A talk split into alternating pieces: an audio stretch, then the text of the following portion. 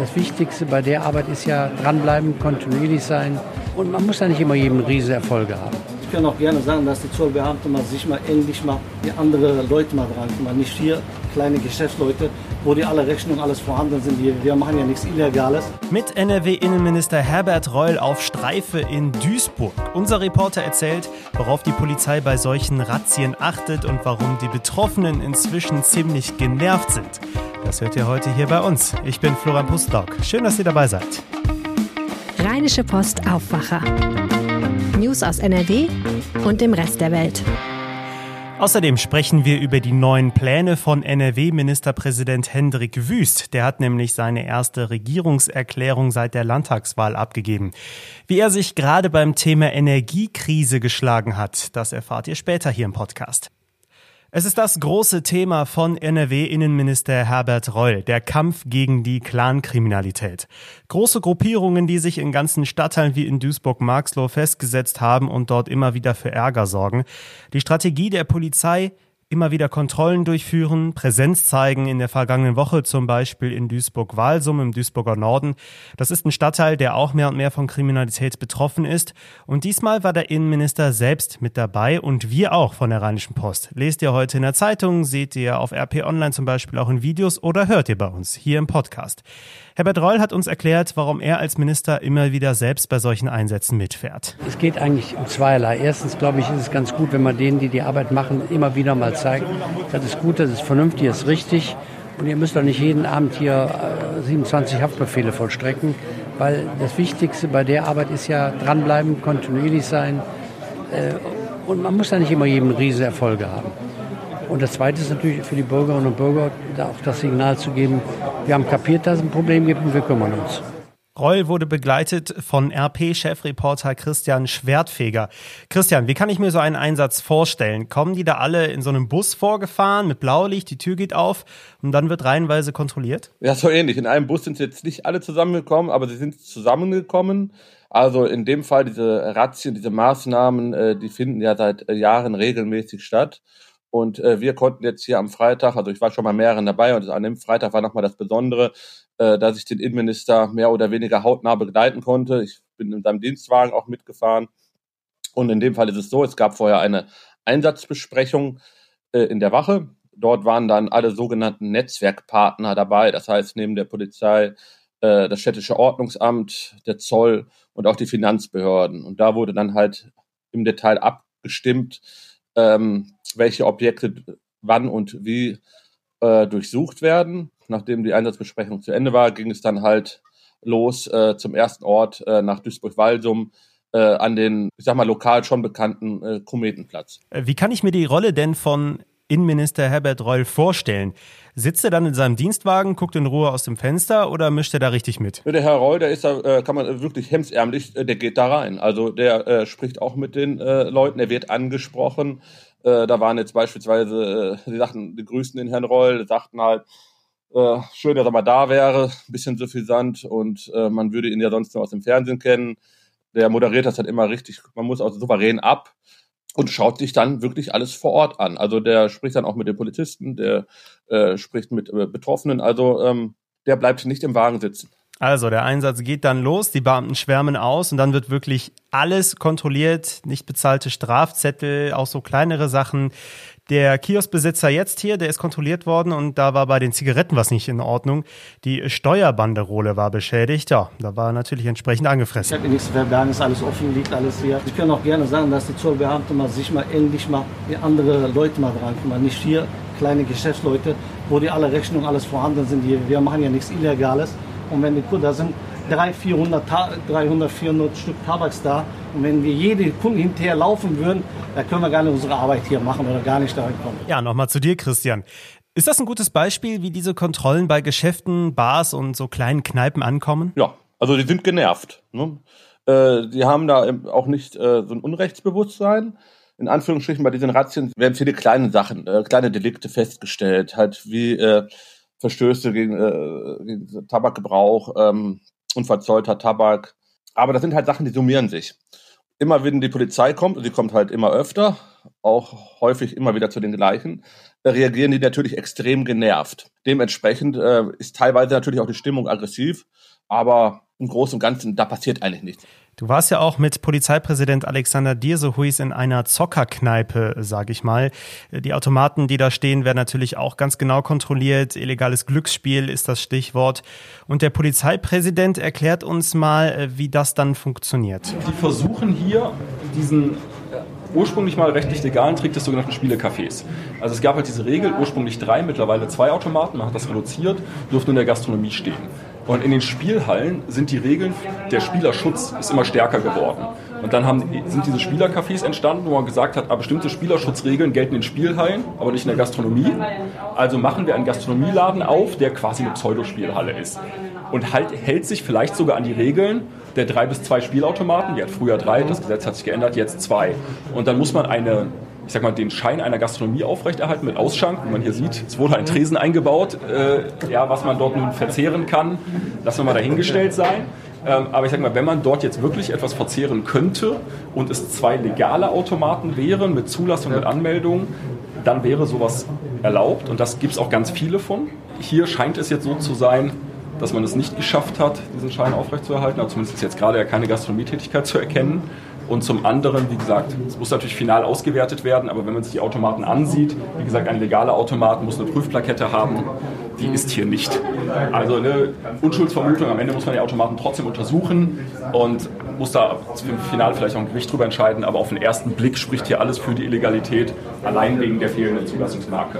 Und so ein normaler Spielsüchtiger, ich sag mal, normaler Spielsüchtiger äh, ist ja ein normaler Familienvater, sag ich mal, kann der sein. Der geht dann, ich sag mal, in Anführungsstrichen in solche Locations rein. Dann genau, dann, der geht in solche Locations rein, weil der Vorteil, in Anführungszeichen, für ihn ist, dass es halt höhere Einzelgewinne gibt. Und wenn sie einmal spielsüchtig sind oder insgesamt den Hang zum Spielen haben, sie glauben ja Glück zu haben. Das ist ja das Verrückte. Also wenn Sie das statistisch ausrechnen, fahren Sie an einem legalen Automaten auf lange Sicht besser. Ja, gewinnen tun sie trotzdem nie, weil am Ende gewinnt immer die Bank. Ähm, trotzdem halten sich ihre Verluste in Grenzen. Wie gesagt, maximal 60 Euro die Stunde. Aber auch ihre Einzelgewinne sind viel niedriger. Und an so einem illegalen Gerät können Sie tatsächlich auch als Einzelgewinn mal 10.000 Euro rausholen. Und wenn Sie einmal diesem Wahn verfallen sind, heute habe ich Glück, dann spielen Sie an so einem Automaten obwohl sie wissen, dass sie wahrscheinlich ja, viel höhere Verluste haben, weil sie hoffen auf diesen einen großen Einzelgewinn. Ja, es klingt auf jeden Fall sehr spannend, Christian. Also ist diese Taktik dieser Polizeieinsätze und am Ende auch des Innenministers selbst, so viele kleine Nadelstiche zu setzen, die dann unter dem Strich auch was bringen? Die Polizei äh, steht denen wirklich auf den Füßen und die Taktik dahinter ist, ich verfolge diese Razzien seit 2018, bin regelmäßig dabei und das Verhalten der mutmaßlichen Clanmitglieder hat sich deutlich verändert. Kam man vor vier Jahren, vor viereinhalb Jahren noch in solche Teestuben rein, in Trinkhallen oder Shisha-Bars, äh, Spielhallen, dann lag da teilweise wirklich Drogen, lagen da auf dem Tisch, Geldbündel lagen dort auf dem Tisch. Äh, damals protzte man wirklich mit dem, was man hatte. Äh, das sieht man heute nicht mehr. Sie sind wesentlich vorsichtiger, sie wissen, dass die Polizei kommt oder dass sie jederzeit kommen kann.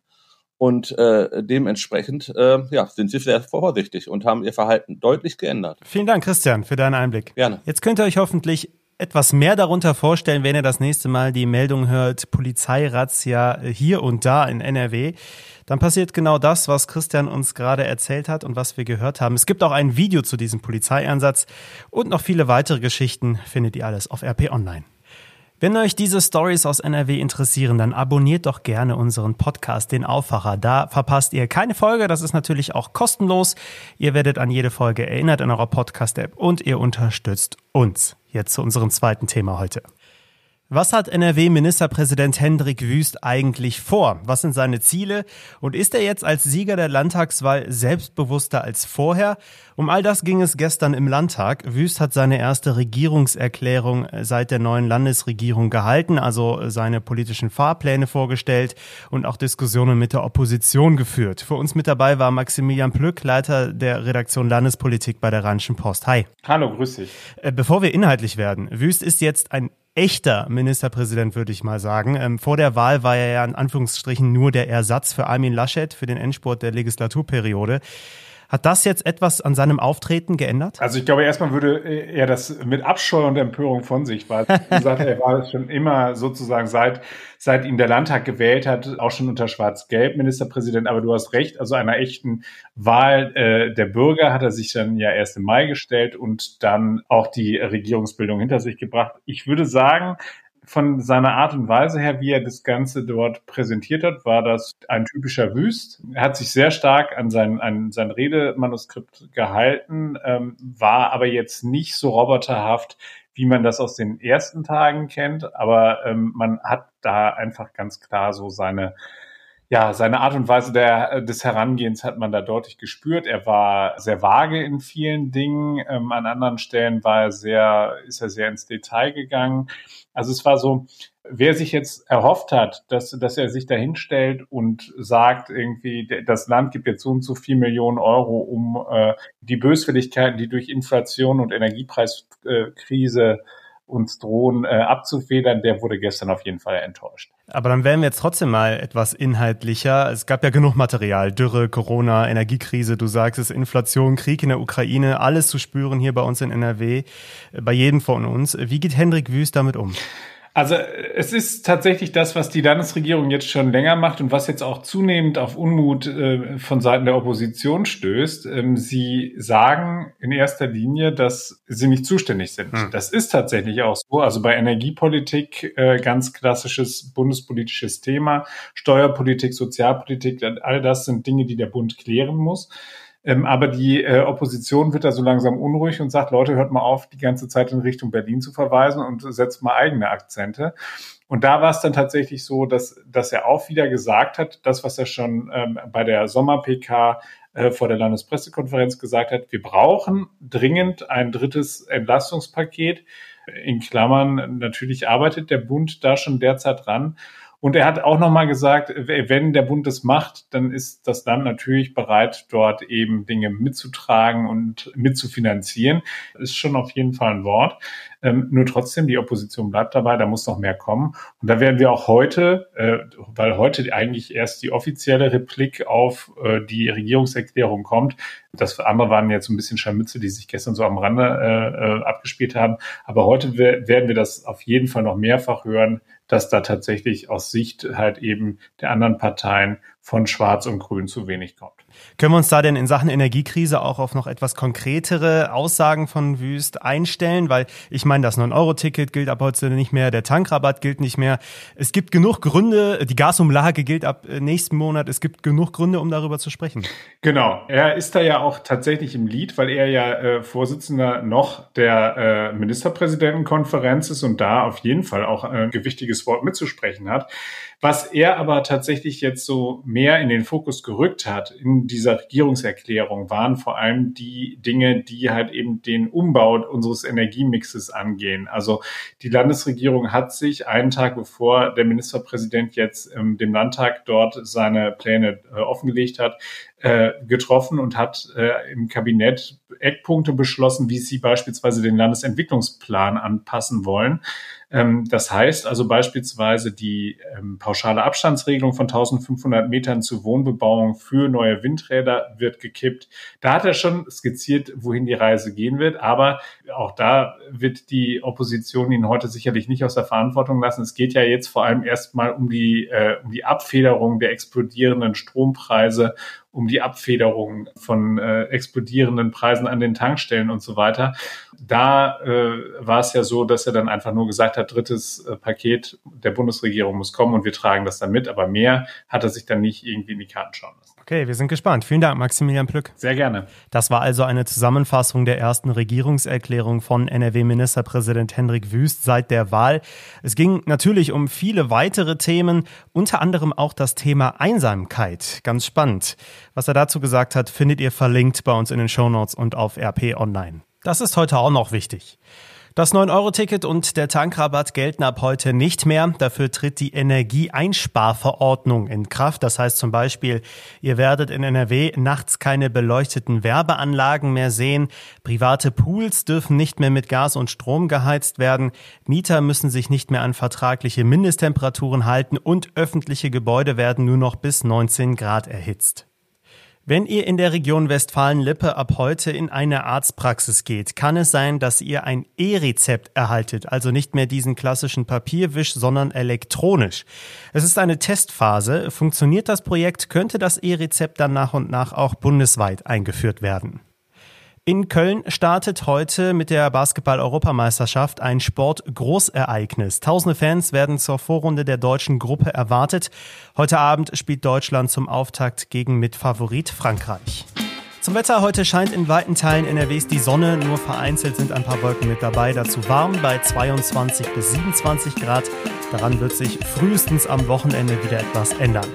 Das war der Aufwacher für Donnerstag, den 1. September 2022. Ich bin Florian Pustlauk. Ich wünsche euch jetzt einen schönen Tag. Macht's gut. Mehr Nachrichten aus NRW gibt's jederzeit auf RP Online. rp-online.de